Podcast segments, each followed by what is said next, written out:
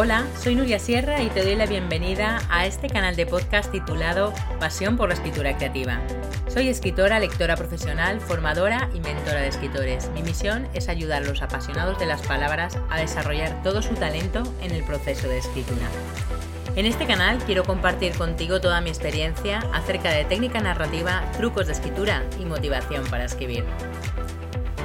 Este es un nuevo episodio de Contraportada, el programa exclusivo dentro de mi canal para entrevistar a escritores y escritoras exitosos y conocer su faceta más desconocida y su lado más personal.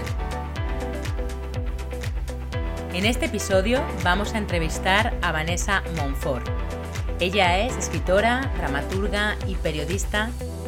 Cuenta con varios premios importantes de literatura y es la autora del fenómeno literario Mujeres que compran flores, su cuarta novela que ya va por la edición número 27 y ha vendido más de 150.000 ejemplares. Hola Vanessa, ¿qué tal estás? Muchísimas gracias por compartir este tiempo con nosotros en Contraportada. De verdad que es un honor y un placer tenerte aquí. Y bueno, estoy encantada de que te hayas animado a pasar por el micrófono del programa para contarnos tu faceta más personal, tus curiosidades, tu larga experiencia como escritora, bueno, y todo lo que te apetezca. Porque tengo que decirte que ya estabas en mi radar para el podcast, pero además pregunté a los seguidores de mi perfil de Instagram que me comentaran qué escritores y qué escritoras querían que entrevistara y salió tu nombre. Así que luego todo encajó a la perfección cuando entrevisté hace unos meses a Alberto Marcos, que es tu editor en Plaza y Janes. Así que nada, me alegro un montón de poder charlar este rato contigo. Muchísimas gracias, Nuria. Ya me han hablado fenomenal de tus entrevistas, que creo que me has hecho un tercer grado muy divertido, así que nada. Bueno, vamos a, ello.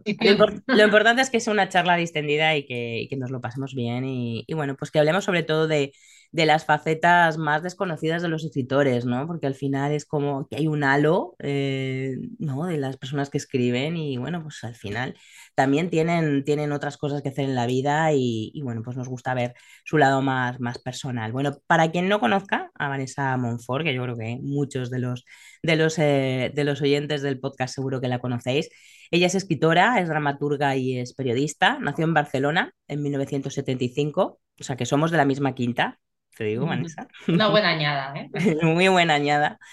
De padre norteamericano y, y, reside en Madrid desde su infancia. Es licenciada en Ciencias de la Información, otra cosa que coincidimos. ¿Tú estudiaste en la Complutense? En la cárcel, en la cárcel, sí. Pues ya somos dos. Pues ya somos dos, a que seguro que nos vimos por ahí en algún momento. Pues, pues tenemos de la misma edad y estuvimos ahí seguro que con esas, en esas clases de mm, 50 o 60 personas nos encontraríamos. Sí, es verdad. Bueno, a, mí me encontrabas más en la cafetería, la verdad. A mí también. Jugando al museo. Qué pena que en aquella época no coincidiéramos, pero bueno. Bueno, seguimos. Eh, Vanessa comenzó su carrera literaria durante los años universitarios con el estreno de obras de teatro como Quijote Show en 1999. Paisaje transportado en el 2003 y Estábamos destinados a ser ángeles en el 2006. Ese mismo año obtuvo el decimoprimer premio Ateneo Joven de Sevilla con su novela El ingrediente secreto, que está publicada en Algaida en el año 2006 y que creo que se vuelve ahora a publicar me parece, que he visto. Se ha publicado por Plaza, lo ha rescatado pues eh, hace dos meses, en marzo, que la verdad es que fue muy, muy importante para mí, porque era una novela que tenía desaparecida, mi anterior, mi anterior editorial, y entonces sigue siendo, así como hay obras de teatro que jamás volvería a estrenar, muy antiguas. Eh, esta es una novela que estaba deseando que los lectores actuales pudieran leer, así que bueno, fenomenal, ha sido, ha sido un poco mágico. Qué bien poder volver a acercarnos otra vez al ingrediente secreto. Bueno, en ese año también, en el 2006, eh, Vanessa pasó por el, por el Royal Court Theatre, que le permitió trabajar con importantes directores británicos, y en, 2000, en 2010 ¿no? ganó el premio Ateneo de Sevilla con su segunda novela, Mitología de Nueva York. ¿Cuántos premios en Sevilla?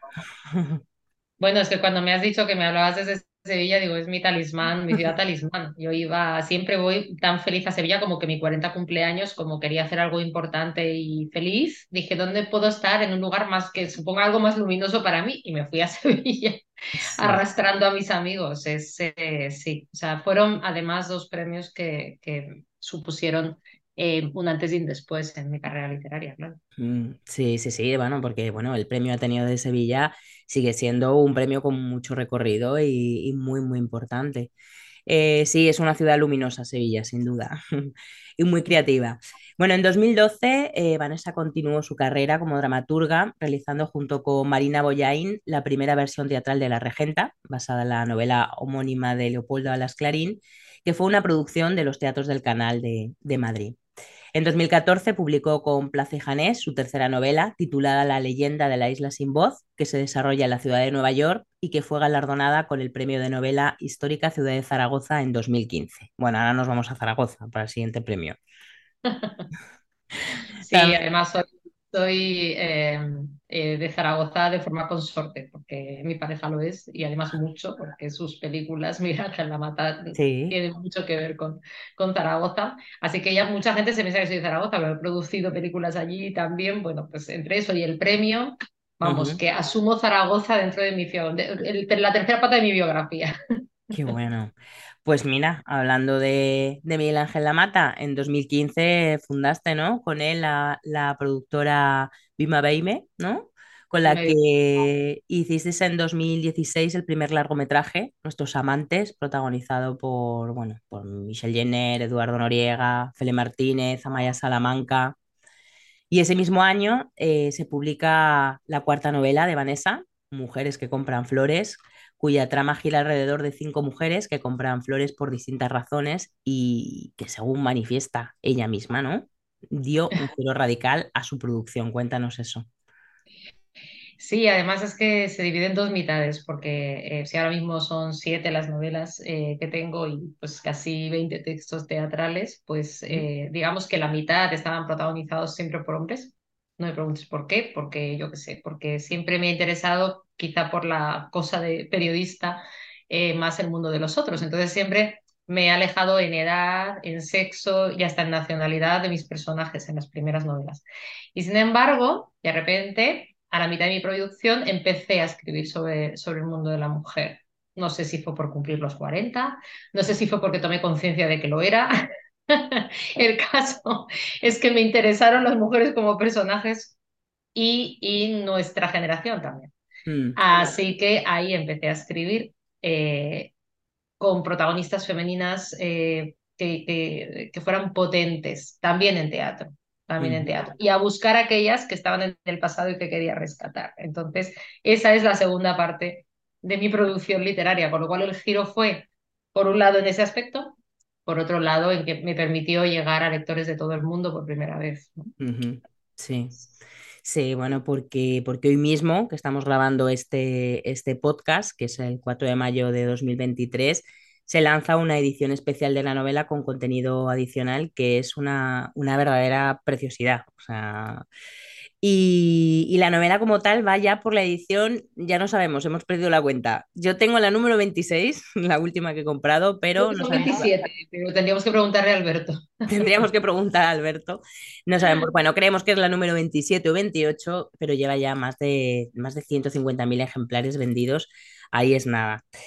Bueno, Vanessa también forma parte del, colectivo artístico llamado Hijos de Mary que fue fundado por Fernando Marías, que desgraciadamente nos, nos dejó en febrero del, del año pasado. La verdad que fue un, fue un shock. Yo creo que todos lo- todos los que, los que conocíamos a Fernando nos, no sé, la verdad, a mí me impactó muchísimo la, la noticia, ¿no? Eh, con este colectivo participó en las sesiones de homenaje a, a la pionera feminista Mary Wollstonecraft, ¿no? la, la madre de Mary Shelley, y en el título y en el libro también titulado eh, Wollstonecraft, Hijas del Horizonte, donde también figuran otras importantes escritoras como bueno, Espido Freire, Cristina Cerrada, Eva Díaz Riobello o María Zaragoza, que esta última también pasó por, por el micrófono de contraportada hace unos meses. Pondré por aquí en la descripción de, de este podcast los, los enlaces a esas entrevistas, tanto la de María como la de a la de Alberto Marcos. Bueno, Vanessa también ha dirigido en teatro El Hogar del Monstruo, que fue una obra producida por, por Fernando Marías ¿no? y estrenada en el 2016 en el Centro Dramático Nacional. Y sus últimas novelas, El sueño de la crisálida y La mujer sin nombre, que va precisamente sobre la historia de, de María Lejárrega, ¿no? que hablabas antes de, de, las mujeres un poco silenciadas por la historia, están publicadas también en Place Janés en 2019 y 2020 respectivamente. Bueno, no, de verdad, no sé si me dejo algo relevante de tu vida profesional, personal, algún dato que... Seguro que no, y hay cosas de las que ya casi me he olvidado. Mira, ahí, ahí ves ese sombrero que tú sí puedes ver ahora mismo colgado. Sí. Es el sombrero de Fernando, que siempre me, ah. de Fernando, siempre me acompaña. Así que mm, escribo bajo su influjo. Ay, sí, la verdad es que fue, ya te digo, fue, nos quedamos como wow, flasheados, la verdad, con, con bueno. Bueno, el colectivo sigue, sigue, sigue vivo, Hijos de Mary Shelley. Bueno, en realidad yo creo que está en un estado ahora mismo como latente, eh, pero el alma era, era Fernando. Es cierto que han creado algo que es muy poderoso y que hace que sigamos en contacto y que sepamos que somos más que los hijos de Mary Shelley y los hijos de Fernando Marías. Entonces, eh, tenemos esta, esta hermandad que va más allá de, de las cosas que hagamos juntos. De hecho, eh, voy a convocar en breve una, una reunión para dentro de unos, de unos meses eh, que quiero llamar la Noche de Fernando Marías para que nos vayamos encontrando tanto el colectivo, los que formamos parte de ese colectivo, como los amigos que, que le echamos de menos simplemente para celebrar su vida y para celebrar la suerte que tuvimos de tenerle cerca, ¿no? En mi caso, más que como un padrino literario, que lo fue desde que tenía 22 años, 23. Eh, y desde que daba mis primeros pasos vacilantes en el mundo de la literatura, eh, pues era, era un padre y era, y era mi mejor amigo, con lo cual eh, es bonito cuando tú dejas esa estela detrás y todos los que estábamos en contacto y los que no lo hemos estado, pero que podamos estarlo en el futuro, podamos compartir todas aquellas anécdotas diferentes y Mm, seguir haciendo más y más grande ese puzzle maravilloso que era, que era Fernando. Hmm. La verdad que sí, una persona muy generosa además. sí. Bueno, pues vamos con las preguntas. Esta, esta primera pregunta se la hago a todos los autores, a todas las autoras que pasan por, por el micrófono de contraportada. Em, y a todos los pongo como en un, como en un brete, ¿no? Como, bueno, es que esta pregunta no me la había hecho nunca, ¿no? ¿Qué te negarías a escribir?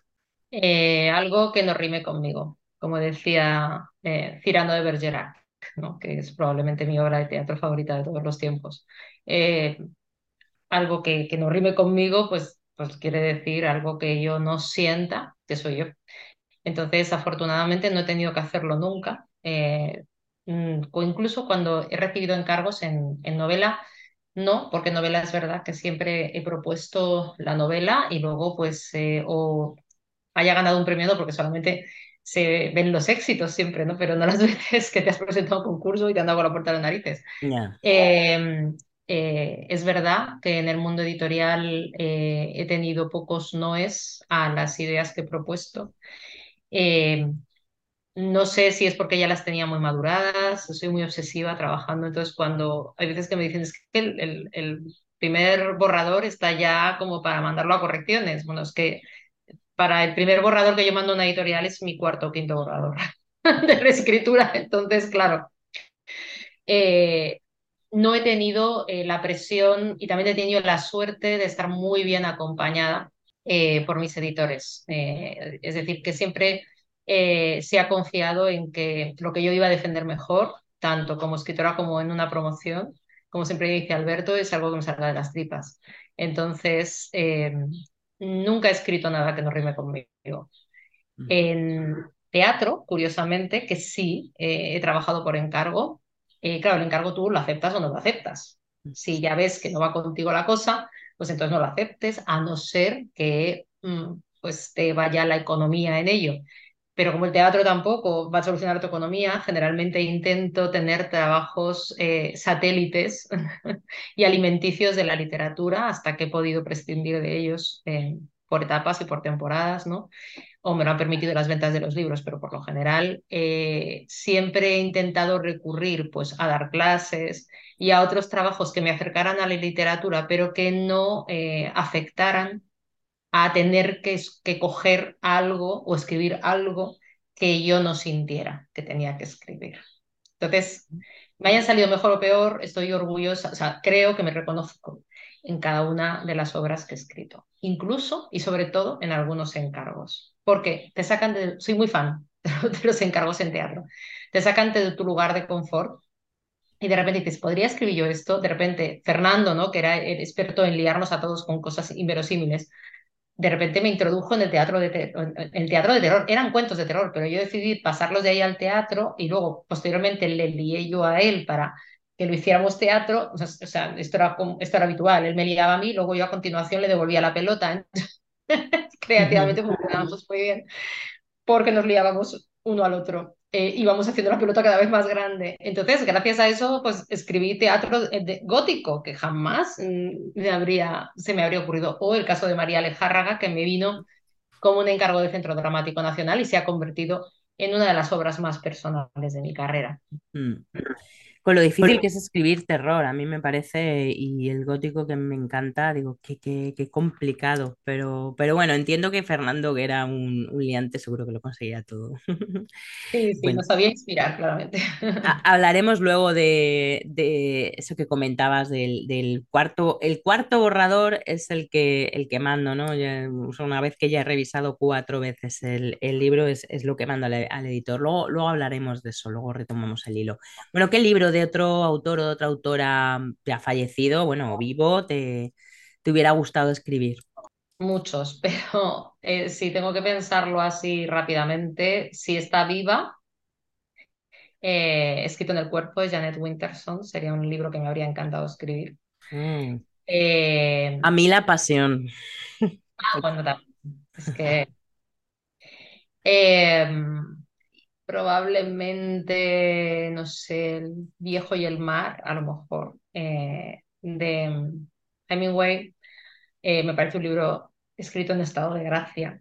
Sí, siendo muy, muy distintos y no teniendo mucho que ver con mi forma de escribir tampoco, ¿no? Eh, otras obras de Hemingway no me habría gustado escribirlas, por ejemplo. O sea que siempre dices, haber escrito Adiós a las armas, pues fenomenal, porque es un clásico, pero así como hacerme ilusión. Ya, Ajá.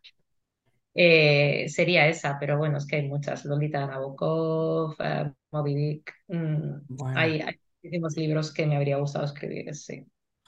Lolita es que son palabras mayores. Solamente el primer párrafo, vamos. Yo es que directamente doy las clases con él muchas veces en la universidad, así que... solamente el primer párrafo ya, como inicia... Ya, te puedes morir tranquilo si has escrito ese párrafo. Total, total. Bueno, ¿y recuerdas la primera, la primera historia que tú escribiste? ¿Era teatro o era...? Era un cuento que era a ratos mm, prosa poética eh, y yo no me acuerdo, pero se acuerda mi madre. Mm. Eh, es un cuento que todavía conservo y que lo encontré no hace mucho en una mudanza, además, que me hizo mucha ilusión. Y dije, hombre, este era el famoso La cosa fue que mi madre me regaló un diario, eh, que era en realidad, no, o sea, era un cuaderno con hojitas así de otoño alrededor para que tú escribieras dentro. Entonces estaba hecho como para que tú escribieras tu diario. Cada vez que me escribían, un, cada vez que me regalaban un diario, incluso cuando me regalaban unos cuantos por mi comunión, que eso se hacía muy habitualmente, mm. Eh, yo los utilizaba como libros de relatos. A mí no me importaba, me importaba un pimiento contar el día a día y la realidad. Yo la realidad la transformaba en ficción y la escupía en un relato porque era mi forma de ver el mundo ya entonces, porque si no, como que yo creo que no, que no lo digería, había algo que hacía ahí cortacircuito. Entonces, em, el primer cuento es un cuento eh, donde Nueva York, ciudad a la que viajaba desde muy chiquitita, eh, para ver a la familia de mi padre. Entonces yo me, me, me abrochaba el cinturón con dos años ya sola. Eh, daba de comer a la gente la comida de los aviones. Eh, pues em, Nueva York era una especie de país de las maravillas que no era real más que en mi imaginación. Es decir, que todos esos personajes, todos esos edificios, pero quizá lo que yo sentía de pequeña, que yo me, yo me metían en una lata me escupían en un lugar distinto y yo llegaba allí y tenía la sensación de que esas vacaciones o eso lo que fuera, en realidad ellos se pensaban que existía toda esa gente que estaba ahí y los edificios, pero no. Estaba solo en tu cabeza, ¿no? solamente existía en mi imaginación. Fíjate lo que son las cosas que yo había olvidado por completo ese cuento. Sí. Eh, que no sé si habría alguno entre medias y tal, pero yo era muy chiquitita, porque tendría cinco años, una cosa así, o seis. Eh, antes había escrito algunos poemas y tal, eh, que parece ser que, que, que, pudo ser el germen claro de mitología de Nueva York, que el argumento es ese. Anda, fíjate. Solo que lo convertí en un thriller. Entonces, para que veas cómo las obsesiones se quedan en la mente de las personas. Pero es que luego más adelante tengo cuentos que eso sí los conservaba, donde Madrid era una especie de universo eh, en el que pasaban cosas y en lugares concretos y además todo muy relacionado con el hormiguero, que era la gran ciudad, y con el que todo el mundo iba a toda prisa, y como todo el mundo por su raíz. Ahí estaba el adolescente, estaba en plan contestatario, ¿no? Como quererse salir del sistema donde vive todo el mundo y, y que eso es algo que luego, pues fíjate, desde Mujeres con Flores hasta, hasta El sueño de la crisálida, pasando por la novela que estoy escribiendo ahora, está más que presente. sí. Sí, fíjate qué curioso, decías tú de, de, de, muchas, de que hay cosas que están en el germen cuando somos niños, ¿no? Mm, y que no sabes por qué, pero te van como persiguiendo a lo largo de, de, toda la vida. ¿Qué te gustaba hacer de niña, aparte de escribir? ¿Algún talento tenías que has ido perdiendo? Bueno, a lo mejor no todo lo que fuera artístico. O sea, eh, yo me inventaba eh, coreografías y obras de teatro eh, con mis vecinos, los liaba a todos. Y entonces me acuerdo que una vez hicimos una representación, pues ahí tendríamos como ocho años o nueve años de cantando bajo la lluvia, con paraguas y todo. Y lo más gracioso del asunto era con los niños de mi rellano, ¿no? Yo soy hija única, pero sí es verdad que siempre he estado rodeada de niños. Entre mis primos vivían abajo, los vecinos teníamos una pandilla enorme y vivíamos en la parte de los áticos de arriba, con lo cual pues siempre estábamos en la de una, en el de otro, tal. Entonces teníamos una infancia bastante feliz y bastante libre en ese sentido para ser niños madrileños, que no teníamos plaza, pero teníamos las alturas, estamos como los gatos, siempre por ahí arriba. Y me acuerdo que, que eh, hicimos una representación, que eso fue como el principio de muchas, que les dirigí yo. Y tuvimos la osadía de, bueno, llenábamos el, el, balcón o la casa o el salón que tocara de sillas y cobramos una peseta de entrada. Onda. para luego gastárnoslo en golosinas. bueno, erais emprendedores entonces, por lo menos. Entonces me encantaba bailar, hacía eh, ballet clásico durante casi seis años. Eh, luego mm, decidí que no quería el conservatorio porque no, no iba a seguir una carrera, pero o sea que lo que quería era disfrutarlo y pues, en base al contemporáneo siempre me ha encantado bailar y de hecho me sienta muy bien eh, al espíritu. Y luego tocaba el piano también. Eh, algo que también fui dejando por el camino porque me di cuenta que para, o sea, soy muy perfeccionista y, y amo la música y amo la danza, amo las artes, entonces me parece que si no lo vas a hacer bien es mejor no hacerlo. Entonces un día cerré la tapa del piano en octavo y decidí que no lo iba a tocar más. Así, pero de un día para otro. Y no lo he vuelto a tocar radicalmente, porque me hacía daño al oído. Dije, no, o sea, esto no es lo que quiero escuchar. Para eso me voy a un concierto, me pongo un disco. Te creo, bueno, tú llegaste más lejos que yo, porque yo a los 10 años ya decidí que lo mío no era el piano soy muy, muy melómana, siempre me encanta o sea, escuchar música en directo, voy persiguiendo locales en las, en las ciudades donde que visito, las que he vivido, donde haya música en vivo y, y, por supuesto conciertos. De hecho, me inspiran tanto que por lo general todos los programas están garabateados con ideas para, o sea, yo soy incapaz de terminar de, de escuchar un concierto que me guste y no haber garabateado un montón de ideas para mm, futuros personajes, para obras o para lo que sea en los programas. Mm. Fíjate, qué curioso. Pues te iba a preguntar ahora qué qué te gusta hacer en tus ratos libres. ¿Ir a conciertos? Me gusta mucho, eh, bueno, por supuesto, aunque sea parte de mi profesión, me gusta mucho ir al teatro. Me cuesta despegarlo, pero a veces que voy a ver obras simplemente por el placer de verlas. Ya. Entonces, me encantan las artes escénicas, me encanta ver un buen espectáculo de danza, me entusiasma. Eh, es una de las cosas que más me gustan del mundo, sobre todo danza contemporánea. ¿no? Eh, Luego me encanta buscar, bueno, yo me, soy, soy ah, muy comilona, me encanta la buena comida y el buen beber, como buena madrileña. Entonces me gusta ir buscando para mí, para mi pareja, para mis amigos, lugares insólitos en la ciudad, aunque me llaman la concejala de festejos mis amigos porque es que pues, vamos a hacer un taller de fotografía en la azotea de, del Círculo de las Artes. Y les llevo de sorpresa, ¿no? Cosas así. Eh, sí, o sea, cosas curiosas en rincones de mi ciudad que, que como son, es inabarcable. Me gustan las mm. ciudades donde pasan cosas, Madrid, como Nueva York, como Sevilla, son ciudades donde pasan cosas. Entonces, eh, me gusta, soy más de barra que de mesa, me gusta hablar con la gente y me gusta hablar con los camareros y me gusta que me cuenten cómo se marida un buen vino y que me digan el queso que te voy a poner, se come primero este y luego el otro, en fin, me gusta la creatividad dentro de la cocina. Mm, bueno, eso siempre al final es material que luego se puede utilizar, vete tú a saber dónde. O sea que. Nunca se sabe, pero de momento lo utilizas para ser feliz. de momento. pasear, pasear la ciudad me encanta. Y ahora con, con mi perra, pues claro, eh, es que nos pegamos unas, unas sesiones de paseo eh, para disfrutarla, que sí, eso es una cosa que me, que me gusta. La veo siempre como por primera vez. Siempre con ojos de guiri, como digo yo. Hay que ir por las ciudades en las que vives con ojos de guiri, porque si no te vas a perder siempre cosas. Sí, sí, sí. Mm, ¿Cuándo supiste que te ibas a dedicar a la, a la escritura? O sea, ¿fue algo así, wow, un flash o, o fue eso, un, un proceso natural? Desde niña? No lo recuerdo porque desde que tengo memoria lo he querido ser. Ahí la, documentalista es mi madre siempre.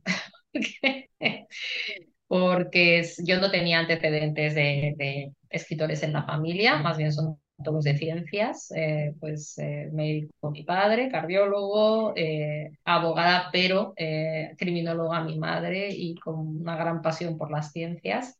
entonces, no sé, yo creo que porque sí es verdad que a ambos eh, les ha gustado siempre mucho el arte y me han, han proporcionado, lo han puesto muy en la mano desde muy chiquitita. Pues ir al teatro y a ver cualquier tipo de artes escénicas, eh, leer, ¿no? Eh, que, y mi madre siempre ha escrito muy bien. O sea, la persona que me enseña a escribir es mi madre. Eh, y de hecho, que hemos leído gran parte de las obras importantes de mi vida, las hemos leído en alto las dos, capítulo ella, capítulo yo, capítulo. O sea, yo he, he la literatura de vía oral casi. ¿Es tu lectora cero entonces, tu madre? Totalmente, pero ah. vamos, lectora cero y complicada, sobre todo cuando hablamos de thriller porque tiene de formación profesional. Ah, claro, claro, como, como buena criminóloga, claro. Claro, claro, eso, eso no es verosímil, eso en España no es así, solo en Estados Unidos es bueno, en fin. Ah, bueno, ahí tienes ahí una fuente de documentación muy importante. ¿eh? No, aparte de que te destripa los finales de todas las películas, como te descuides, no te lo destripa, pero estás viendo un thriller con ella y te da igual que sea en el cine, que sea en y entonces ya ves, dices, mmm, y dices, que no me, no me hagas ese gesto. Y dices, no, es que ahí se les ha olvidado. No, no, porque ya enseguida tira del hilo y el tercio de película ya sabes quién es el asesino, porque lo ha matado y demás. O sea que, bueno, ver el CSI con tu madre. No, no, bueno, el CSI, bueno, el CSI ya, olvídate. Sí, sí. Además, no sé, no he dicho nada, pero pone gestos, entonces da igual, te lo destripa.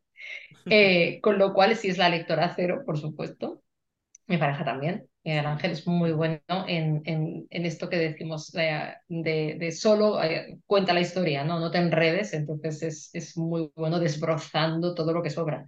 Así que sí, sí, cuando, cuando yo me voy por los cerros de Búveda, pues me devuelve un poco a, a mi ser.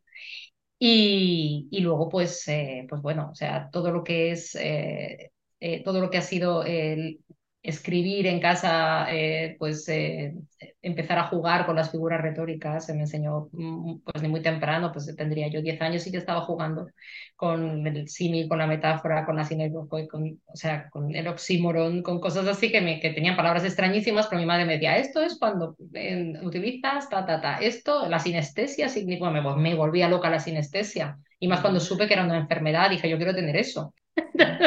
Quiero todo así, como, como oler los colores, o sea, me pareció una cosa maravillosa.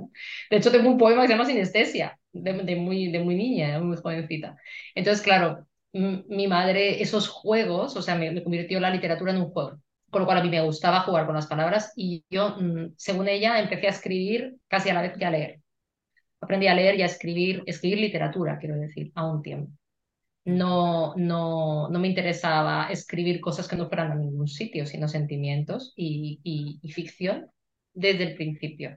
Y luego también yo creo que cuando tú asimilas eh, que es algo agradable, no solamente un juego, pues encontrarte a tu madre leyendo un día de lluvia, con las ventanas abiertas en, un sillón y que tú te apoyes a su lado y, te vayas fijando en las páginas que va leyendo y las, y las leas todas desordenadas y, y cojas tu propio libro y te digan, no, es que estos, estos libros que están en la última estantería, Vanessa, eso solamente cuando seas un poco más mayor, ¿no? Pero de momento no. ¿Qué hacía yo? Pues subirme en el, sillón y alcanzar esos libros donde estaban ya todos los existencialistas, tal. Claro, yo en mi mente de, de, adolescente, claro, como si me hubieran dado la vuelta al cerebro, pero era ese tipo de cosas que hacía muy inteligentemente para picarme y yo picaba como un pececillo los libros prohibidos de mamá.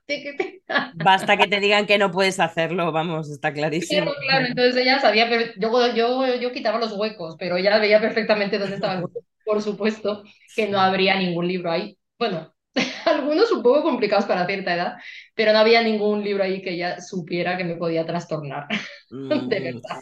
Pero sí es verdad lo que dices, ¿no? Que qué importante es eh, eh, que un niño lea, que sus padres lean, ¿no? Y que es, es un hábito, yo creo que se adquiere, que se adquiere en casa, porque por mucho que queramos, ¿no? En las escuelas, ¿no? Y en los colegios eh, inculcar el hábito al final, si no lo ves en tu casa, es, es complicado. Así que, bueno. Es que el hábito no lo hace la obligación. ¿Coleccionas algo? ¿Te gusta coleccionar algo? Pues no soy nada coleccionista. O sea, es una cosa que es que siempre me ha fascinado porque no, o sea, mira que lo he intentado incluso, ¿eh? Me encantan los gatos. Entonces, pues eh, me dio durante época por, por coleccionar figuritas de gatos de en diferentes lugares del mundo pero vamos, que coleccioné seis y me aburrí. ¿Para qué quiero tantos gatos? Entonces... Luego hay que limpiarlos, ¿no? Y los cromos, o sea, los cromos, eh, dejaba todas, todas las, las, los álbumes de cromos a la mitad, porque es que me aburría a la mitad y decía, pero qué rollo, ahora intercambia el cromo, busca el cromo, o sea, que no. Pero con el tiempo, si lo pienso, mi verdadera colección es de buenas personas. Soy una gran coleccionista de personas extraordinarias. Estoy muy bien acompañada en la vida. Y en eso sí que puedo decir que, rastreo, que cuando me encuentro una, la detecto y mm, me empeño, vamos, son flechazos, ¿eh? Con mis amigos y con mis amigas. Me empeño en que esté en mi vida y en estar yo en la suya. Así que suelo cuidar muchísimo a mis amigos y son mi tribu, son mi familia, con lo cual, eh, pues muchas veces me lo dicen cuando hago una reunión en casa o cuando hago viajes. Además, soy muy gregaria, me encanta compartir a mis amigos que surjan proyectos entre ellos, que surjan viajes entre ellos, o sea, no que tengan que contar conmigo para todo. Que eso ha sido muy útil cuando he vivido fuera, porque luego los podía ver todos juntos. porque ya se habían hecho amigos entre sí. Ya, claro. Cuando tienes poco tiempo, dices, uy, mira, reúno la tribu y ya están todos. Pero, pero sí es cierto que, que eso es algo que, que, me ha salido siempre de manera muy natural. No sé si tendrá que ver, insisto, en ser hija única y son, yo considero los amigos de verdad como una hermandad. Luego, evidentemente, hay niveles, hay amigos que ves más, con los que tienes más intimidad, con los que viajas, otros con los que no viajas. Pero vamos, en resumen, eh, eh, he tenido la suerte de, de, tener ese detector y soy una gran coleccionista de, de tribu. increíbles. Sí. Bien. Bien, bueno, yo creo que, que ese, ese intangible que, que, es de lo más tangible que te puedes encontrar en la vida es muy importante. Y, y, esa es la colección que te llevas para siempre, desde luego. Para mí es lo más importante. De, todas tus facetas, bueno, de las más importantes, ¿no? De, vamos a centrarnos en novelista y, en dramaturga, ¿en cuál te sientes más a gusto? Es que no las distingo. Es decir, eh, sí, porque son, son diferentes formas de, expresar lo mismo. Al final, mi, mi, trabajo es exactamente el mismo, que es partir de la hoja en blanco y escribir una historia. Entonces, de hecho, muchas veces cuando empiezo a escribir no sé eh, en qué se va a convertir. Ha habido alguna ocasión en la que, por ejemplo, hay una obra de teatro que se llama Algo, que empezó siendo una novela corta, y cuando la estaba escribiendo era casi todo diálogo y me di cuenta que eso viviría muchísimo mejor esa historia en un, en un escenario y a la mitad de repente decidí, no me costó porque ya lo estaba haciendo sin querer, eh, decidí que iba a ser teatro. De hecho es una de mis obras más traducidas. Y al revés, o sea, por ejemplo, el síndrome del copiloto, como se llamó al principio, Mujeres se compran flores, iba a ser una obra de teatro Eh, de hecho, así se la conté a, mi, editor, Alberto Marcos. Eh, era la primera parte, o sea, en realidad empezaba con el barco y toda y casi todo, eh, o sea, no, no había casi escenas en tierra. Yo sabía que alguien la estaba ayudando a la protagonista a hacer ese viaje en barco, pero a una obra de teatro que luego la he hecho este año. Es decir, que transforma, ha sido como que de repente yo se la estaba contando a Alberto y me dijo, pero es que esto te está saliendo tan de las tripas que igual tendría que ser tu siguiente novela, pero yo le había contado otras dos ideas. Dije, hombre, yo la estoy escribiendo para mí y ya veré, yo me la he imaginado en teatro, un barco en medio del escenario, no sé qué.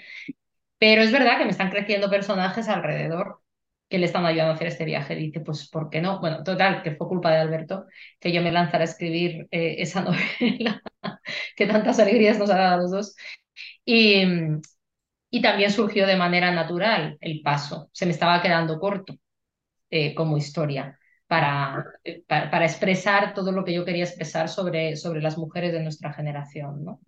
Entonces, eh, pues terminó siendo una novela y este año pasado, como tenía una cuenta pendiente con mis personajes y conmigo misma de transformarla en, en teatro, pues saqué la parte teatral de la novela y la transformé en el síndrome del copiloto que ahora anda dando vueltas por España con, con Cuca Escribano y con Miguel Ángel Muñoz.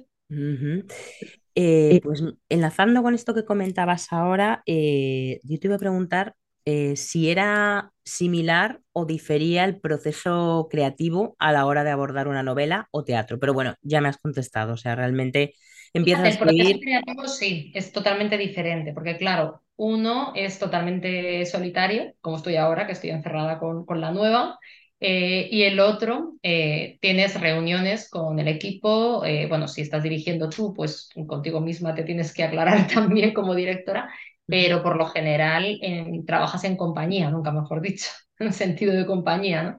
Entonces, generalmente, en mi caso, yo ya voy escribiendo para actores concretos, si es un encargo del Centro Dramático Nacional, también se está pensando enseguida en el casting, va como toda la vez, con lo cual es un trabajo que vas consensuando y contrastando mucho más, no es solitario. Y luego, por supuesto, el, la técnica es totalmente diferente. O sea, la técnica teatral es, es muchísimo, es, es muchísimo más rígida, digamos, es una, es una camisa de fuerza maravillosa, como dice Sánchez Sinisterra, que hace que, eh, eh, digamos, que de las limitaciones, él dice siempre que las limitaciones nos hacen libres, ¿no? que es una, es una frase que me encanta porque es verdad. Es decir, tú el hecho de tenerlo que contar todo en hora y media o en dos horas a lo sumo, donde no se puede releer, donde el lector se tiene que quedar todo y donde tú no puedes tener un narrador, a no ser que conviertas a un personaje en narrador. Y los personajes se les tiene que entender por cómo hablan y por lo que dicen y también por lo que callan y también por sus movimientos en escena, hace que sea radicalmente diferente a la técnica eh, novelística, donde además te puedes permitir todo el vestuario que quieras todos los personajes que quieras. Claro, no hay límites, claro. y el productor no te va a toser. Contar 100 años de una. Bueno, en fin, también lo puedes hacer en teatro, pero es mucho más complicado y sobre todo mucho más costoso, a no ser que estrenes en Broadway. Mm, sí, sí, sí. Sí, bueno, es como, sería como adaptarlo a un, a un guion de cine, lo mismo. O sea, claro, no es lo mismo una producción de época que una mm, ambientada en el siglo XVIII que lógicamente una producción actual, ¿no? Sí. En la novela la limitación es otra, que es curioso. Tienes tanta libertad que es muy difícil de administrar. Claro, que se te va de las manos, ¿no? Que empieza a crecer, a crecer. Entonces tienes que ponerte tú tus propias limitaciones. Sí, eh, antes comentabas, eh, retomando lo, que decías al principio, de, mm, bueno, cuando yo, cuando yo envío el borrador, digamos, definitivo de mi novela al editor, han pasado ya por cuatro revisiones, ¿no? O sea, el arte de escribir es el arte de borrar, es decir, escribes del tirón y luego revisas, corriges, corriges, corriges, es más un proceso de reescritura que de escritura. En mi caso, sí, lo que pasa es que hay un proceso previo a ese, que es que yo me hago el libro del libro. Este es el libro del libro de la nueva. Madre mía. Tiene un tamaño, vamos a contárselo a los, a los oyentes. ¿Qué, tamaño puede tener el libro del libro? Pues ahora mismo tendrá 100 páginas. 100 páginas, madre mía. Entonces, ese libro del libro son semblanzas de personajes, cosas que igual utilizo, quizá no, eh, una primera sinopsis, estructura, para luego saltármelo a la torera si hace falta, es decir, me, me gusta luego que los personajes sean libres y tú una vez los creas eh, hacen cosas inverosímiles, ¿sabes? pero, pero porque este se ha muerto, si va a ser uno de los protagonistas, bueno, pues se ha muerto pero se queda elíptico. Y, y, va a ser igual de importante en la novela porque para ti es un protagonista, pero resulta que está muerto en el segundo capítulo y en el libro del libro eso no estaba previsto. Pero, pero bueno, el caso es que a mí me sirve para aclararme. Ya. Trabajo mucho, eh, pues o si, si, tengo documentación histórica, pues eh, está ahí y también está en una Dropbox, entonces voy señalando lo que ya he utilizado para no liarme. Y luego, una vez he asimilado todo eso, eh, es un poco un proceso que, que, según luego dando clases he averiguado que, que hacía Patricia Highsmith, ¿no? Voy eh, desprendiéndome del libro del libro para tirar millas yo sola, ¿no? O sea, un poco lo voy dejando de lado. Pero al principio hago mucho trabajo, puedo tirarme, de hecho creo que estoy más tiempo construyendo ese libro que el libro en sí, porque luego escribo muy rápido. Eh, ¿Qué pasa? Que para no perder tono, el hilo y demás, lo que voy haciendo es escribir del tirón y me paro cada ciertos capítulos para, como yo digo, es como cuando se hace punto, ¿no? Que das una puntada y aprietas, das una puntada y aprietas. Mi técnica es escribo un capítulo al día siguiente, o un capítulo con una serie de páginas, donde creo que debo de pararme, al día siguiente reescribo, hago una primera reescritura del anterior, avanzo al siguiente, reescritura, avanzo, reescritura, avanzo. Por lo general dejo, si tengo tiempo, un día entre medias de reflexión, de planificar el capítulo siguiente, corregir el anterior. Mm. Entonces, eso que, que me permite que luego la reescritura sea más fácil y sea menos. Entonces, no tiro mucho porque eh, planifico. Ahora que dentro de ese plan me sorprendo ese día por el camino y escribo otra cosa. Pero a mí me relaja saber que lo tengo. Vale, o sea, digamos que tienes un mapa, pero luego, bueno, voy a ver qué va pasando, ¿no? yo a veces la estructura la tenía pintada en una pizarra porque la, iba la voy borrando por el camino. Es curioso como cada, como, cada, como cada escritor, como cada escritora ¿no? que, que pasa por el micrófono me, me cuenta un proceso creativo totalmente distinto. Y es verdad, porque al final la escritura es es, lo que somos cada uno de nosotros. Entonces lo, abordamos de una forma totalmente distinta. Entonces, no, porque el, proceso creativo tiene que ser así. Digo, bueno, el proceso creativo será como sea cada, cada persona, ¿no? Y como afronte su, manera. De hecho, yo creo que, bueno, de hecho, a mí cuando imparto clases en la universidad o en otros talleres lo tengo muy claro. Siempre hablo de que es lo que a mí me funciona, pero nunca doy las clases con lo que a mí me funciona. Te piden ejemplos tuyos, por supuesto que los das, eh, pero eh, me suelo basar en una gran cantidad de escritores que yo considero mis maestros y que son radicalmente diferentes unos de otros. Eso al principio les deja un poco perplejos y perdidos porque todo el mundo quiere una forma mágica, una fórmula mágica para escribir un libro que funcione. Y como no existe, lo primero que implica dar clases para escribir una novela, es decir, sería deshonesto plantarme aquí delante de vosotros en una universidad pública y decir que eh, hay una sola forma de escribir una novela y que existe una técnica para escribir una novela, porque hay tantas formas de escribir una novela como novelas se han escrito. Es decir, no hay una técnica para escribir una novela, ni siquiera para resumirlo. Puedes basarte, según como tú dices, tu personalidad, en uno o varios autores que te sirvan de muestra para algo que a ti te vaya a funcionar, para el tipo de, de, para el estilo, para la voz que tú tienes, o para incluso, dependiendo de la novela, el tipo de género o de historia que vayas a afrontar. Es que no tiene por qué haber una sola fórmula. De hecho, de una novela a otra, hay veces que lo que hayas hecho anteriormente no crees que te sirve mucho. Mm. Eh, es como volver a empezar. Porque todas tienen sus trampas, todas tienen sus peligros, que son distintos que el anterior, porque además, sobre todo si no escribes novelas de saga, em, es que los problemas no los ves venir, por ejemplo, en mi caso son siempre diferentes, con lo cual, como gustan los retos, pues eh, te sirve el oficio de no meterte en según qué jardines de los que no sepas salir, pero todas tienen su hándicap, absolutamente todas. Mm.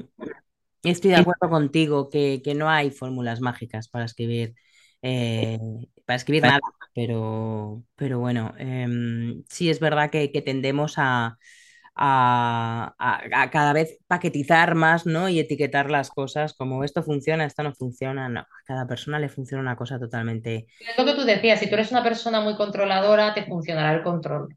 Si eres una persona eh, que improvisa mucho, pues te favorecerá, te, te, te generaría mucha ansiedad planificar demasiado. Hmm. En mi caso, como soy una mezcla absoluta entre control e improvisación, y un día me da por una cosa y al día siguiente me da por la otra, pues,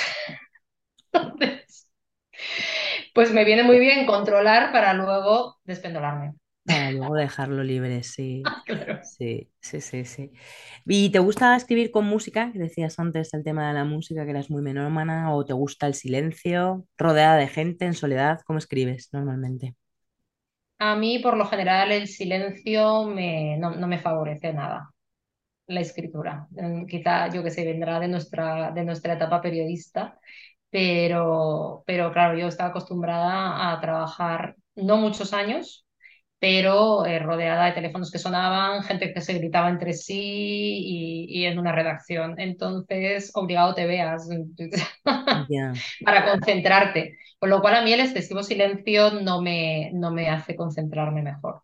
Generalmente eh, lo que hago es eh, escribir con música, me hago bandas sonoras, de, porque me induce un estado de ánimo y un tono. Entonces no puedo escuchar cualquier cosa. Eh, tengo que, escoger lo que voy a... Lo que, a veces no la novela, sino por capítulos. Eh, me da igual que tenga eh, letra o no, pero, pero sí que me induzca. Ahora, por ejemplo, la última es muy Woody Allenesca, con lo cual estoy con las bandas sonoras de todas las películas de Woody Allen en bucle. Ah, mira.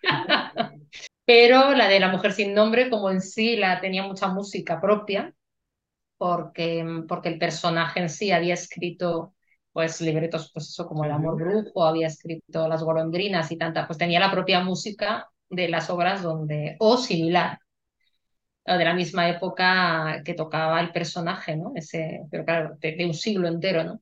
Entonces las voy añadiendo y claro, es un poco agotador para el que vive conmigo, que menos mal que no nos escuchamos mucho porque tenemos los despachos separados, porque es que yo me pongo la banda sonora y hasta que entro, hasta que entro en trance, una y otra en bucle, ¿no? Porque la estoy escuchando y no la estoy escuchando. Ya. Luego es verdad que un momento se acaba y entonces me puedo quedar como en un silencio monacal durante ocho horas porque ya no la necesito. Sí, porque está como ya interiorizada, ¿no? Ya está dentro de ti. Sí, entonces no me acuerdo, si la pongo no me molesta, pero que si, que, si, que si se ha acabado no me doy cuenta ni de que, ni de que está sonando. Y luego lo que hago mucho que me gusta es cuando no me apetece estar en casa hay muchas horas, coger el ordenador y llevarme a lo mejor el capítulo que he escrito el día anterior, llevármelo a una terraza, tomarme un café y que la vida pase alrededor y muchas veces se te ocurren más cosas. O sea, yo tengo una teoría que es la del no sitio, que el no sitio es salir del lugar donde tú habitualmente escribes. Tu cerebro hace cosas diferentes y se le ocurren cosas diferentes. Es verdad que hay veces que necesitas la cápsula de lo conocido y del lugar donde tú estás a gusto trabajando, sobre todo si tienes un montón de libros alrededor de documentación, cuando te vas a ir con todos los libros a la terraza. Pero, pero luego a la hora de reescribir, que yo introduzco muchas cosas, esa primera reescritura mía, eh, que hago por capítulos, o sea, la corrección que hago de lo del día anterior, ahí termino de armar el capítulo y ahí eh, se me ocurren cosas a veces cuando estoy en la calle más que cuando estoy en casa. De hecho, cuando hago la reescritura total para un segundo borrador, muchas veces me voy a otro lugar. Nos contabas antes em, cómo surgió la, idea de escribir Mujeres que compran eh, flores y mm, bueno, que surgió primero ¿no? de, de, una historia que parecía teatral, ¿no? con esa, esa protagonista, con Marina montada en el barco. Em, pero ¿cómo creaste los personajes? Esos seis personajes tan potentes, ¿no? Porque además de las cinco amigas, ¿no? De Marina, de Cassandra, de mm, Gala, de Aurora, de Victoria, está el personaje central de, Olivia. ¿Cómo, ¿Cómo, las creaste? Pues, eh, por un lado, ellas eh, surgieron de, mm, de hacer muchas entrevistas, a veces pactadas y otras veces no, eh, sino que surgieron conversaciones de manera natural con muchas mujeres de mi entorno, algunas las conocía mucho, a otras mm, no las conocía nada, a otras fueron eh, la típica traductora que te ponen en un Cervantes para hacer una charla en el extranjero y que de repente te vas a tomar un algo con ella después y surge una conversación íntima.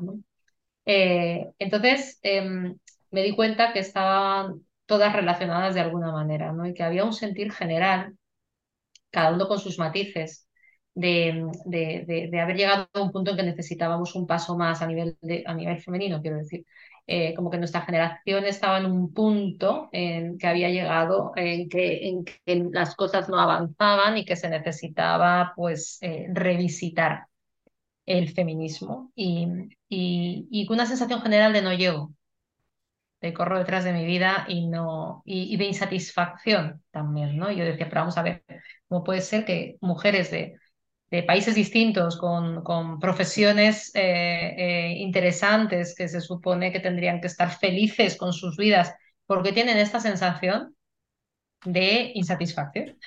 Eh, entonces empecé a escarbar y me encontré como algo que yo lo, lo resumí en diferentes síndromes que aquejaban a, a, la mujer contemporánea y empecé a jugar con ese concepto, con la idea, te digo, de que fuera una obra de teatro. Eh, empecé con el síndrome del copiloto y, terminé, pues eso, el síndrome de la superwoman, de la bella sufriente, de, en fin, todas, todas tenían un factor común, que era haber nacido en una época, pues, de las mujeres que tendrían en ese momento 40, habrían pasado la frontera de los 40 y que se estaban replanteando sus vidas. ¿no?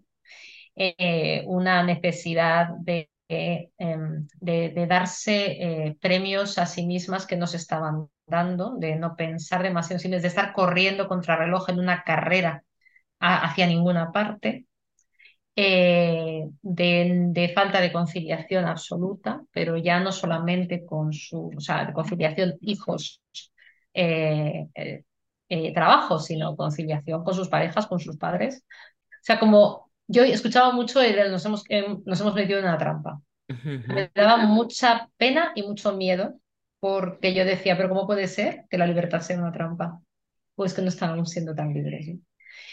Entonces empecé a reflexionar sobre eso, le pedí permiso a algunas de las personas con las que había hablado para, profundizar un poco más y vi la posibilidad de crear no estereotipos, pero estereotipo siempre eh, es, o sea, tiene un, es, peyorativo, que el estereotipo es una forma de simplificar y generalizar, eh, normalmente cayendo en la caricatura.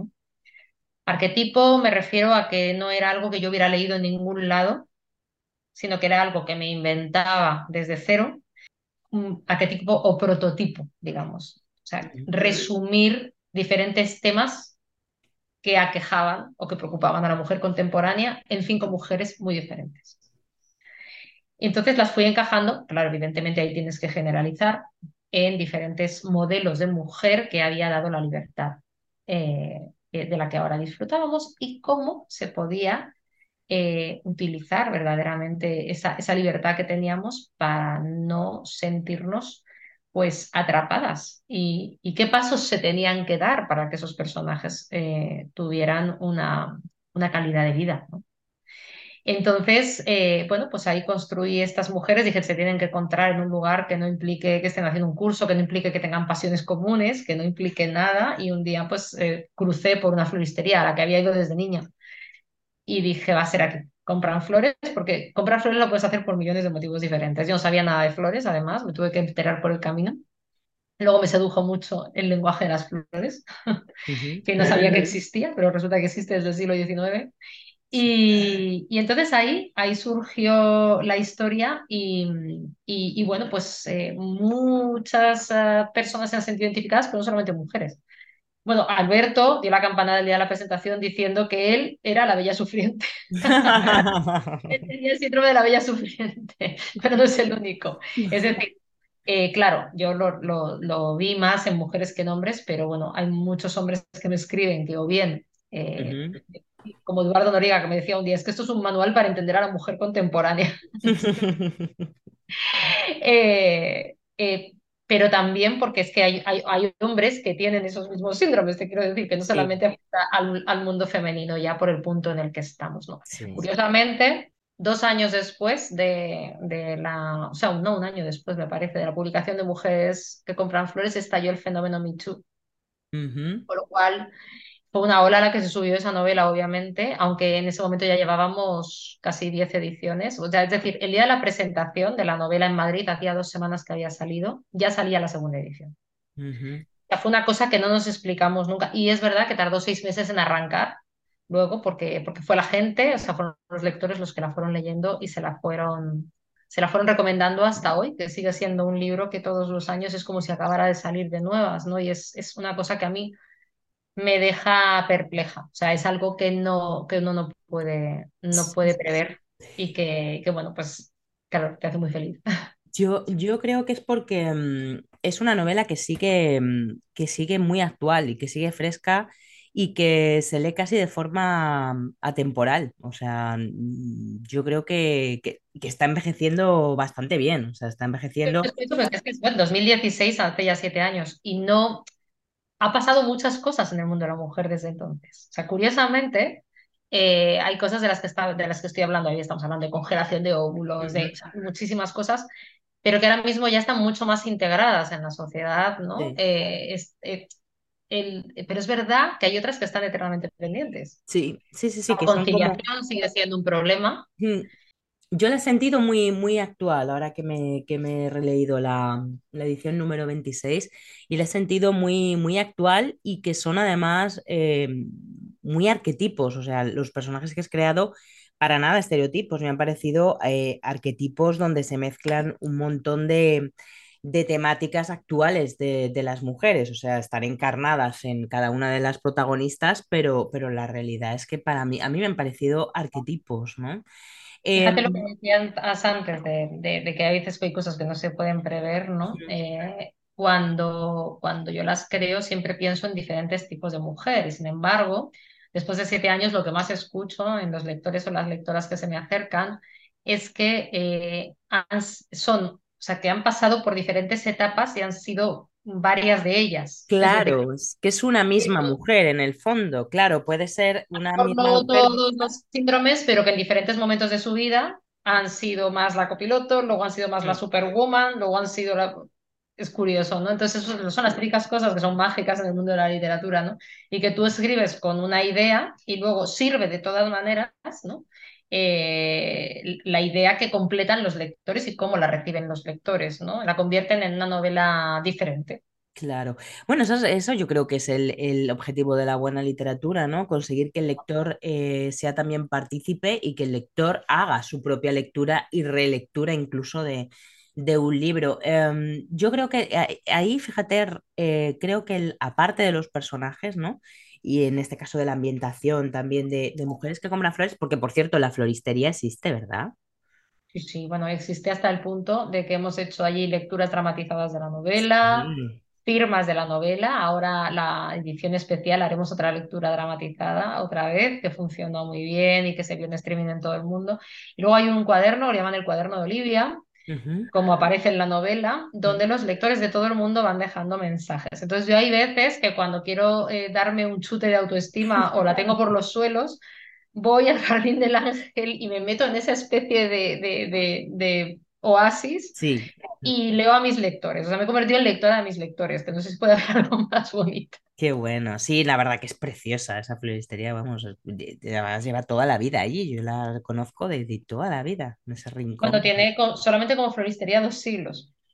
madre mía, qué maravilla, qué maravilla. Pues em, hablando de eso, ¿no? De, la ambientación, de los personajes, creo que uno de, las, de, de los grandes hallazgos también de la novela em, es la temática, ¿no? Los temas que tratas. ¿Crees que esa temática te ha obsesionado a partir de ese libro? Que tú decías que había como un antes y un después, ¿no? Que antes eh, mm, es verdad que todos tus personajes eran más eran masculinos y te centrabas más en, en hombres y a partir de mujeres que compran flores cambias radicalmente. Quizá también te diré, no sé, ¿eh? yo esto es, es, algo que también he recapacitado y he reflexionado, que muchas de las, de las, de las mujeres de nuestra generación lo que hemos leído durante toda la vida han sido hombres. Y hasta que no hemos empezado a leer a mujeres, ¿no? Y a, y a descubrir que había también escritoras, porque claro, los libros de texto la mayor parte eran, eran hombres. Claro, o sea, yo creo que más que la temática, porque en realidad para mí la mujer no es un, es un gran tema, pero hay muchos temas dentro de ese tema. Entonces, eh, lo único que tienen en común las siguientes tres novelas, o sea, La mujer sin nombre, El sueño de la crisálida y Mujeres se compran flores, es que eh, aunque hay hombres que acompañan a las protagonistas, los convierto en secundarios, secundarios que son muy importantes. Pero, eh, pues por ejemplo, Leandro en El sueño de la crisálida es un personaje que le gusta mucho a mis lectores, es el gran amigo de la protagonista, ¿no? Pero ya es el gran amigo de la protagonista, ya no es el protagonista como en las anteriores, ¿no? Entonces, em, la única diferencia es que convierto en protagonistas a las mujeres, pero luego los temas son muy diferentes. Por ejemplo, en Mujeres que compran flores, la temática sobre todo es el duelo es como superar el cambio, ¿no? El, eh, algo que se dice mucho en esa novela es que lo único que nos aparta de la felicidad es el miedo al cambio, ¿no? Y es una cosa en la que yo estaba muy, muy, pues estaba reflexionando mucho en ese momento, ¿no? el, el, miedo a cambiar las cosas o a que cambien sin nosotros o a controlarlas, el, el más vale lo bueno conocido, eh, lo malo conocido que lo bueno por conocer, eh, da igual que se trate de una pareja, que de un trabajo, que de un estatus, que de un país. Em, es una novela que, para mí, o sea, Mujeres que compran flores, como una de las críticas, es una novela social. Y, es, y este, este miedo al cambio es, es universal, quiero decir, no es, es eh, tenga que ver con la mujer.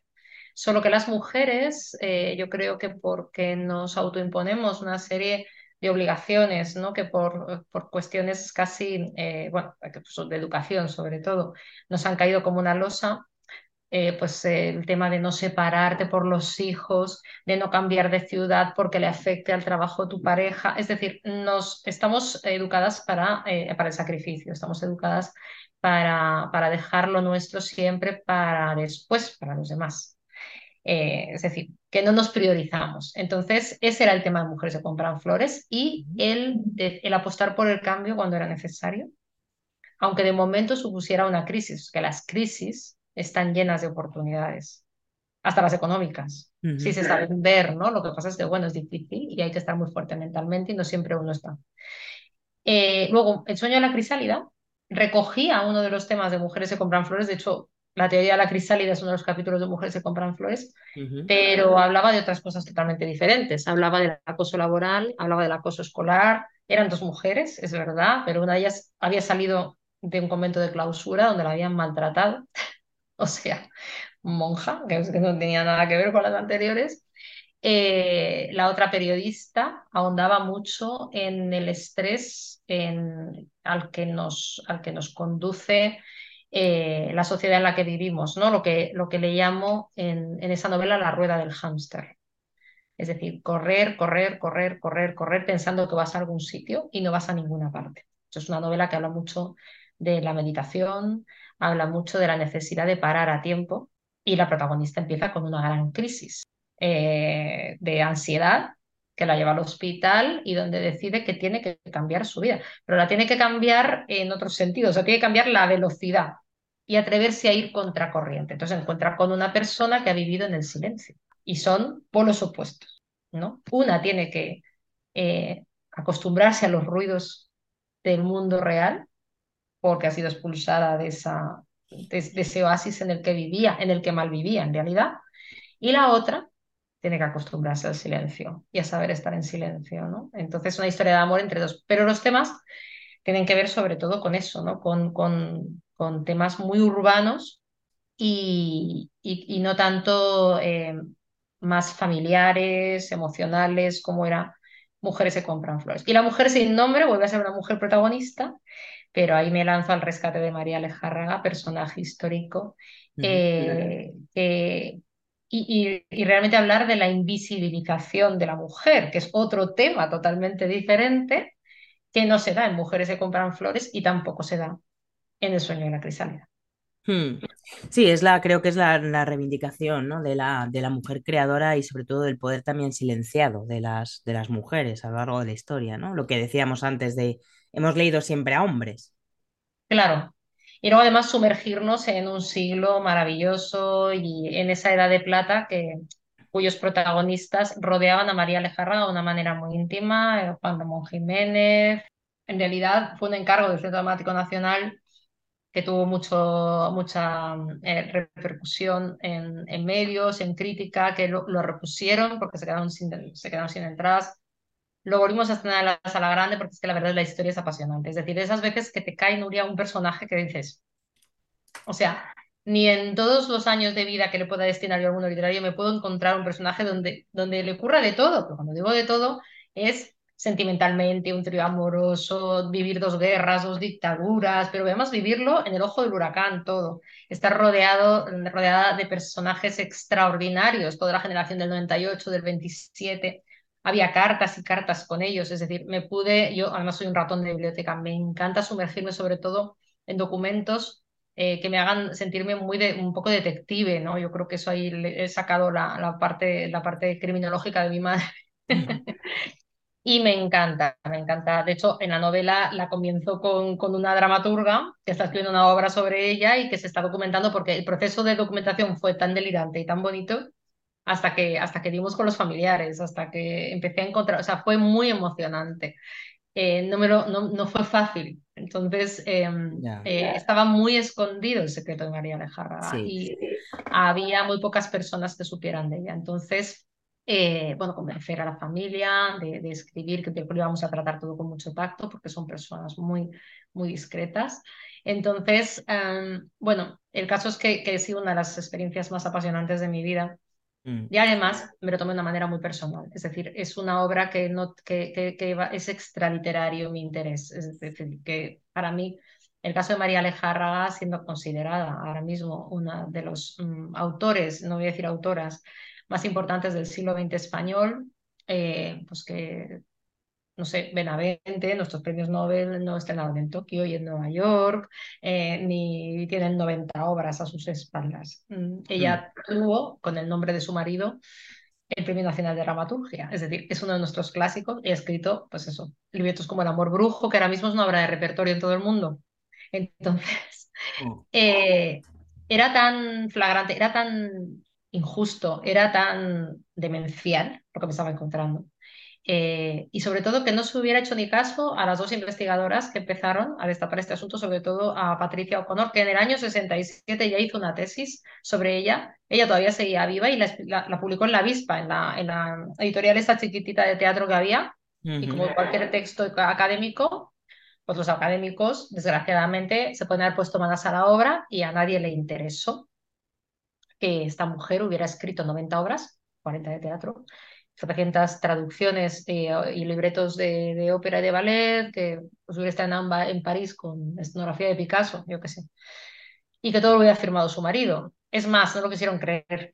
Hmm. Entonces, eh, yo cuando estrené la obra me he encontrado con personas que todavía en un acto público se me han levantado para decir que el iluminado era Gregorio Martínez Sierra, ¿no? Entonces, cuando, en fin, yo es que no, no puedo decir más que lo que he leído, que son cartas, entre ellos donde él mm, le urge a ella que le mande mm. eh, textos para que puedan seguir eh, ensayando los actores. O sea que, y las cartas entre ella y Falla, donde todo se demuestra. Entonces, bueno, quiero decir con esto, Nuria, que para mí fue más que una obra, fue un, un casi una labor que me impuse eh, y que además sigo dando vueltas, haciendo conferencias sobre ella y contando todo lo que haga falta, por no hablar del documental de Laura Hoffman, que enseguida me contactó para, se había leído La mujer sin nombre, para, que, para que trabajáramos juntas en ello, ¿no? Así que bueno, eh, cada, como te decía, cada novela tiene su camino y tiene su porqué. Entonces vuelve a ser un, claro, una historia de una mujer, pero claro, con un cariz y con un objetivo totalmente distinto. Sí, sí, bueno, un, personaje, un personaje en sí mismo. Lo que comentabas eh, ahora em, de esas personas que todavía reivindican que, fue, que fue el marido de, María el que escribió todo. Eh, mira, en abril me ha, recordado una anécdota que me contaba en abril eh, Roberto Santiago, que, le entrevisté también para Contraportada. Él es un escritor superventas de literatura infantil y me comentaba me comentaba que, él hace bueno, muchos encuentros en colegios, ¿no? Y que cuando acaba de firmar los libros para, para, los niños y para las niñas, de, bueno, sobre todo de la colección Los Futbolísimos, ¿no? Que es, em, digamos, bueno, pues como la, colección más conocida de él. Siempre Miguel Ángel hizo la película, de hecho. Ah, bueno, es verdad, claro, de los futbolísimos, es verdad, no recordaba, Sí. sí, sí, sí. Pues, pues fíjate, eh, se acercan, me, me decía, mira, Nuria, se me acercan los profesores y tal, y algunos me, me comentan, dice, sobre todo profesoras, que para cuándo una colección dedicada a las niñas, ¿no? Dando por sentado que, que el fútbol les, les gusta solamente a los niños, ¿no? Y, y me decía Roberto que era una de las cosas que más le sacaban de quicio, ¿no? Y, y de, de- de sus casillas, porque precisamente uno de los valores que él tiene, eh, principalmente, mm, ¿no? De que transmitir a los niños con, con sus libros, es la igualdad, ¿no? O sea, que fíjate, en los futbolísimos del equipo hay niños y niñas que juegan al fútbol. Claro, o sea, hay niños y niñas y además el trasfondo siempre es, eh, mm, bueno, es como los cinco, ¿no? Es, siempre es un misterio, hay que resolver un, un, eh, digamos, eh, algo que está oculto, un secreto y además tiene un trasfondo de la historia de amor, entre comillas, ¿no? Entre, entre Paquete y Elena. Entonces, bueno, que, que me refiero que, tra- que trata un montón de temas totalmente universales, ¿no? Pero fíjate. Em, no sé si, mm, a ti te lo han comentado alguna vez em, o- o qué les dices a aquellos que, que creen que hay una literatura femenina y otra masculina, o sea, que hay libros para mujeres y libros para hombres. Pues que son unos anticuados. Pero anticuados no de hace 20 o 30 años, del siglo XIX, son decimonónicos. Porque el concepto de literatura femenina lo inventa la crítica del siglo XIX para denostar la literatura escrita por mujeres, a Pardo Bazán y a toda la panda. ¿Por qué? Pues porque querían pensar que la mujer que se atrevía a escribir, en realidad, decir literatura femenina, que es una cosa con la que se mete mucho María Alejárraga, por, hecho, por, por cierto, eh, era igual a eh, ligerita, eh, de poca calidad, no demasiado profunda, historias de chicas para chicas. Sí, romanticona, ¿no? Mm, Sí, pero no solamente romanticona y sentimentaloide, sino eh, facilita, mm, ¿no? Que no hiciera falta tampoco, porque el intelecto pues estaba reservado a los hombres, ¿no? Mm, Entonces, eh, bien por la que lo recibía, bien por la que lo escribía, eran, eh, eso era lo que, lo que le llamaban literatura femenina. Entonces metían en el mismo saco a toda la que escribía en ese momento, ¿no?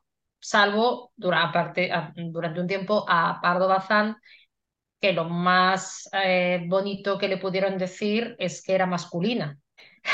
Porque aparentemente su crudeza la separaba, no había forma de verla dentro de... Pero quiero decir que cuando una eh, novela hace una introspección importante en un personaje femenino, si lo escribe una mujer, aún, aún hoy, a veces se dice que es una novela femenina. Y si lo escribe un hombre, es una novela profunda, la introspección en el mundo, en, en un personaje femenino. Y eso es lo que no puede ser. Sí. Quiero decir, o sea, es que no podemos movernos con términos del siglo XIX porque es que es absurdo. Es como una vez, la, la típica pregunta que te hace eh, un periodista poco perspicaz, que la mayoría lo son, pero de vez en cuando pues te toca pues una persona pues con poco tiempo para saber a quién está entrevistando, que nos ha pasado a todos como periodistas, o simplemente pues inexperta. Mujeres que compran flores es una novela para mujeres y dices, a ver, alma de cántaro. Esto es como esto, o sea, que sí, está centrado en el mundo de la mujer, pero que también hay protagonistas hombres y somos el 50% de la población y quiero creer que tú tienes hermanas, hijas, sobrinas o madre. O sea, que igual te puede interesar también lo que les pueda pasar a esos protagonistas, igual que a mí me puede interesar lo que le pase a cinco hombres en una novela, ¿no? Bueno, entonces, digo, es que a ver, que aparezcan mujeres en el título no quiere decir que sea una novela para mujeres, porque entonces yo soy un gato de Soseki de Natsume, sería una novela para gatos. Mm. ¿Verdad que no? Ya, Ya ya, sí, sí, sí. Sí, es absurdo, ¿no? O sea, pues es un libro para personas que sepan leer, o sea, es que es tan hecho, yo absurdo tengo como eso, muchos ¿no? lectores hombres, que lo primero que te lleva es a pensar que es para mujeres. Mal hecho, porque si yo veo eh, una, un, un título que se llama Hombres que, eh, yo qué sé, que compran máquinas de escribir o que compran móviles, no pienso que sea una novela para hombres, Ya, sí, sí, sí, sí, sí. que me puede Sí, es, igual. sí, es tan absurdo, pero, pero fíjate que, que a día de hoy eh, sigue existiendo y sigue existiendo ese estigma incluso en, en la educación, ¿no? O sea, en, en, en, en las bases, digamos, de, de la sociedad, ¿no? Es Mm, un prejuicio, es un prejuicio que arrastramos desgraciadamente desde el siglo XIX, Sí. pero les digo desde el siglo XIX porque en el XVIII es cuando las mujeres eh, verdaderamente escritoras empiezan a, a despuntar. Entonces había ciertos sectores de la crítica que necesitaban desprestigiar eso. Sí, necesitaban no, no, que no les quitaran la silla, ¿no? No les quitaran el asiento. Ah, por lo menos no alentarlo. Ya. Bueno, bueno, vamos llegando ya al, al final, Vanessa. Solamente dos preguntas nos quedan. ¿Cuál es el momento más feliz que te ha dado la escritura?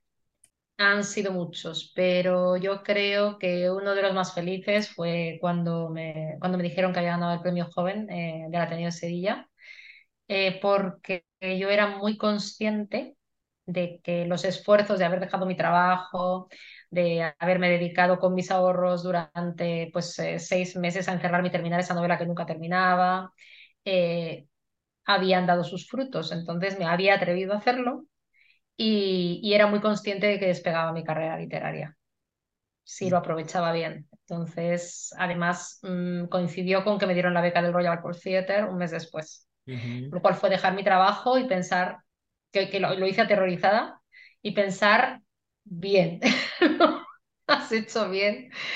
Eh, entonces, yo creo que es que no, no me lo creía y me entró un poco de pánico escénico, la verdad. Eh, quería recoger premio a, a, a, la Sevilla desde donde me hablas y, y yo creo que eh, con, era un premio que era una beca, en realidad, para continuar otro año, que no, no era mucho dinero, pero era suficiente como para que yo me planteara no volver a la agencia de publicidad donde estaba entonces, que me ocupaba todas las horas del mundo y no me dejaba escribir nada más que un rato los domingos. Entonces, eh, fue una sensación de libertad maravillosa. El más triste perder a Fernando. El más triste, sí. Sin ninguna duda. Entonces, eh, como lo, lo, perdí vitalmente, pero también lo perdí como, al, como alguien totalmente asociado a mi vida literaria, ¿no? Entonces, la complicidad de todos esos viajes que hacíamos juntos, de todos los proyectos que hacíamos juntos, eh, pues es como quedarse muy huérfano, no solamente humanamente, sino literariamente, ¿no? Entonces, sí, yo creo que ese es el más, el más duro. Bueno, bueno, en fin, no hablemos de, de tristezas, vamos a dejarlo ahí. Mm, solamente cuéntanos, ya para terminar, eh, Te traes entre manos, una novela. Eh, cuéntanos hasta dónde se pueda contar. Uy, ahora mismo entre manos y entre teclas, estoy on fire. Cuéntanos, cuéntanos hasta dónde puedas. Pues bueno, en otoño, este otoño, saldrá eh, una novela que tiene como no, bueno, todavía el título está No, no nos lo digas, que cerrado, da, da, mal- da mala suerte, no nos lo digas. pero está, está prácticamente cerrado, pero no está cerrado, pero tiene que ver eh, con las relaciones entre madres e hijas, eh, madres eh, mayores ya, de, o sea, casi ancianas, eh, mujeres y las hijas más o menos pues, entre 40 y 50, ese momento en el que hayan tenido hijos o no, sus madres se empiezan a hacer mayores, de verdad. Entonces, eh, en la relación de adultas, que a veces pues, eh, pues arrastran cosas de la infancia, otras no, y por qué está siendo tan difícil esa relación entre esas dos generaciones, independientemente de que se lleven bien o mal. No tiene nada que ver con, con cómo se lleven. Entonces, eh, son hijas que permanentemente se sienten malas hijas dedicándose todo lo que se pueden dedicar y todo lo que la vida, tal y como está estructurada, les permite. Otra vez la conciliación, pero entre madres e hijas, madres que se hacen mayores y, y sus hijas, ¿no? Eh, la diferencia, la brecha generacional que hay entre ellas dos.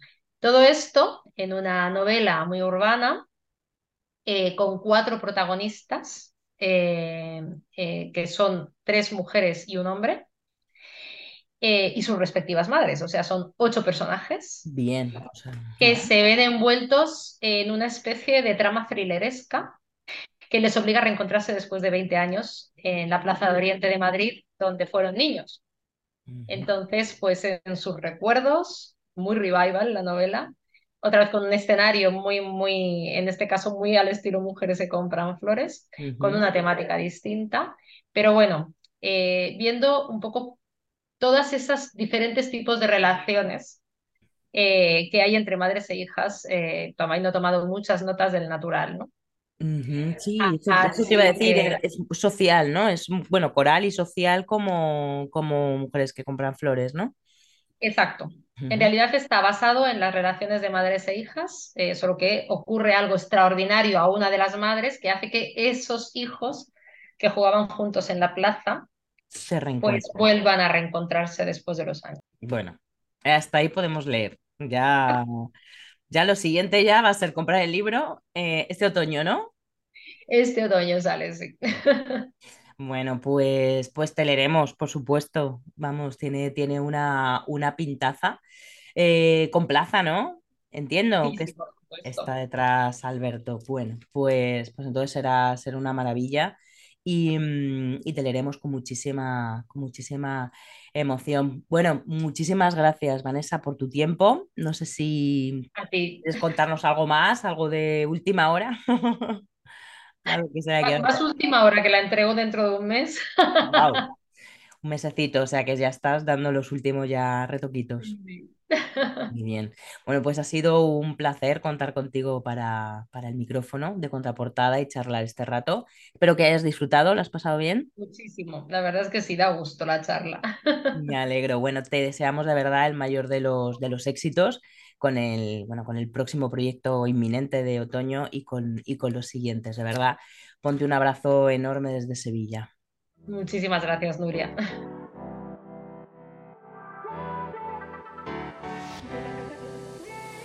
Espero que esta nueva entrevista de contraportada te haya resultado útil e interesante. Si es así, me encantará que la compartas con quien creas que le puede interesar. Te animo de nuevo a que te suscribas al canal y a mi newsletter en nuriesierra.com. También puedes seguirme en todas las redes sociales donde comparto un montón de contenido acerca de técnica narrativa, trucos de escritura y motivación para escribir.